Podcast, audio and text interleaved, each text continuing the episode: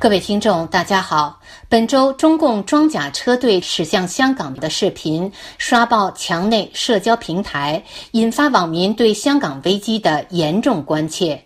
用网民的话说，所有人都看到了驶向香港的军车队，所有人都猜到香港将发生什么，因为党媒早已经在用欺骗、颠倒是非、指鹿为马、破口大骂的方式，在对内为镇压制造舆论。人们担心的是什么？不言而喻。有网友发帖说。段祺瑞晚年谈起学运时说：“一个政府只要向学生和平民开了枪，他就突破了人类的一切道德底线，他就是一个黑帮。一个组织只要他想把持舆论、控制人们的思想，他就是一个彻头彻尾的邪教。”自香港反送中公民运动爆发以来，内地党媒发动宣传攻势，给示威群众冠以各种不堪的名称，如暴民、港独分子、恐怖分子、受美国境外势力操纵的废青。党媒不惜颠倒黑白、指鹿为马、制造谎言、煽动仇恨、激发极端民族主义、挑动同胞之间的敌对情绪，使墙内民众看到的是一个与墙外自由媒体报道截然不同的版本。央视、《环球时报》、《人民日报》的相关报道用词充满戾气，充斥文革大批判气息。大陆社会活动家王爱忠发帖说：“大陆和香港同属一个国家，大陆人和香港人都是中国人。现在中国政府控制的一些媒体对于香港局势的报道，可以说非常的不客观、不公正。”并正在不断挑起大陆民众对香港市民的仇恨。我认为这不是一个中央政府应有的立场和做法。对于日趋严峻的香港局势，中央政政府理应采取更积极的态度，回应香港市民的合理诉求，而不是推波助澜，激化矛盾和冲突。网友薛庆宇发帖说：“香港的事，官媒拼命炒作有两点：一是港独，一是外国势力操纵的颜色革命。其实，港独根本不是香港的主流民意，港人支持港独的可能连百分之一都没有。而本次运动市民所提五项诉求，没有一项与港独沾边儿。”而官方对市民诉求不做正面回应，却大肆炒作港独，利用民族主义情绪煽动仇港仇外，这种做法除了转移视线、加深裂痕、撕裂族群之外，对解决香港目前的危机没有丝毫帮助。至于所谓颜色革命是否真有此事，姑且不论。但你不号称有四个自信吗？为何会害怕颜色革命呢？你难道忘了你祖上的理论？任何事都是内因起决定作用的吗？为何掌控国家机器、拥有强大组织动员能力的官方，只能组织起三十人的撑警活动，而躲在背后的外国势力一煽动就是百万人？这难道不值得深思吗？从来不从自身找原因，从不反思改进，出了事就推到外部势力身上，这样下去，香港只会越来越糟，早晚把香港变成臭港。有网友发帖反讽香港废青道。本来都是好人，只是被美国中央情报局和蔡英文政府收买和利用了。主要原因是他们长期不看新闻联播，不读《人民日报》《环球时报》这两大全世界范围内能量最正的报纸。不了解七十年来共和国取得的一个又一个伟大胜利的光荣历史，不知道人民群众享受的世界上最好的福利和崇高的地位。事实告诉我们，只有从一个渠道获取信息，才能保证人民群众有比较高的思想觉悟。从这次大陆同胞面对暴徒的群情激愤、同仇敌忾，就能看出单一渠道获取信息的好处。而香港同胞恰恰是多渠道获取信息，所以思想混乱、稀里糊涂就被别有用心的人利用了。另有网民发帖说：“不要再拿美帝的阴谋论来说事了。我们早已知道是美帝的阴谋帮助我们打败了日本，是美帝的阴谋阻止了苏联对中国实施核打击，是美帝的阴谋让中国加入了世贸组织，是美帝的阴谋花大钱领养中国残疾儿，是美帝的阴谋让你们把子女移民到美国。”把个人财产转移到美国。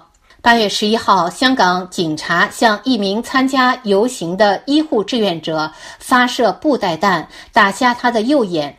第二天，女子一只眼鲜血淋漓、缠着绷带的图片在网上疯转，央视立刻站队定调，为警察辩护，歪曲事实，说女孩眼睛被同伙用钢球击中。有网友发帖说，看到央视用那么恶毒的语言攻击那个被警察枪击到右眼失明的女孩，然后一堆人在那儿欢呼，就觉得这个国家真的没救了。先不说央视造假这事儿。就算是被别人误伤，看到有人被打失明，这些人非但没有任何同情心，反而在那儿变本加厉，人身攻击，欢呼雀跃，人性在哪里？也有网友发帖说，有人问我，你为什么只信外媒报道，不信咱们国内的报道呢？我会说，世界各地都能收到央视的各个频道，中国为何收不到人家的频道呢？所以在很多事情上判断对错没有那么复杂，就用最简单的常识来检验：谁不准别人发声，谁就不该被相信；谁屏蔽不同的声音，谁就是在撒谎。诗人沙光为受难女孩赋诗一首，题为《你的眼是通往文明路上的一盏灯》。诗中写道：“无数双眼睛流着猪一样的泪，在圈里叩谢屠夫狰狞的刀锋。岁月静好于荆棘肆意的丛林，盯着发了霉的泔水，跪舔如蝇。”你的眼却涌流出光明的火种，是云上太阳点燃的生命彩虹，令祭师狂奔的躯体暴汗蒙羞，让比列众子在恶中自现原形。黑暗中闪耀着一抹灵魂微光，射穿耻辱柱上被风干的网熊。你用剩下的目光审视着大地，殷红鲜血凝固于历史的卷宗。人类的眼睛凝视着你的眼睛，如举目一只展翅上腾的苍鹰。无数颗愤怒的心灵发出呐喊，如海啸卷起霹雳，敲击着丧钟。为枷锁不再桎梏自由的灵魂，为囚笼不再困锁圣善的良心，无人愿意像猪一样苟活待宰。行起的羔羊与狼群以命相争，人有一只眼进入天堂得永生，强过两只瞎眼坠入地狱火坑。你以勇士的刚极，擎举着未来通往文明之路，升起一盏明灯。上海学者杨鲁军发帖说：“从九月六号到立秋前夕。”从和平抗议到烽烟四起、全城暴动，被称为暴徒、流寇、极端分子的湘江年轻一代，以令上一代人眼花缭乱的互联网技术，构建了全新的去中心化、去中介化社会运动组织范式。使传统反对派领袖失去领导地位，令政府难以找到可对话、可追究的舞台中心，彻底颠覆了政治斗争的旧模式和老黄历。一部小小手机与弹指之间。调来百万雄师，在一千平方公里的香港大地上，把游行变成游击战，多点开花，闪攻闪退，令行禁止，邀行变换。与此同时，在国际上展开声势浩大的宣传攻势。这两个月，香港被焊在了全球的风口。聚焦了世界的目光。据说，长期研究社会运动的美国和日本专家一再为香港年轻人点赞，叹为观止。反观临政政府，一错再错，旧思维、旧方法、旧语言，冥顽僵化，破绽百出。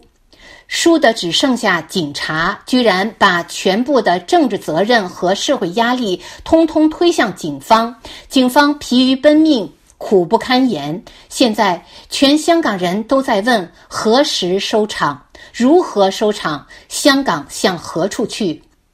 香港问题似乎无解，其实症结只有一个：答应年轻人撤立。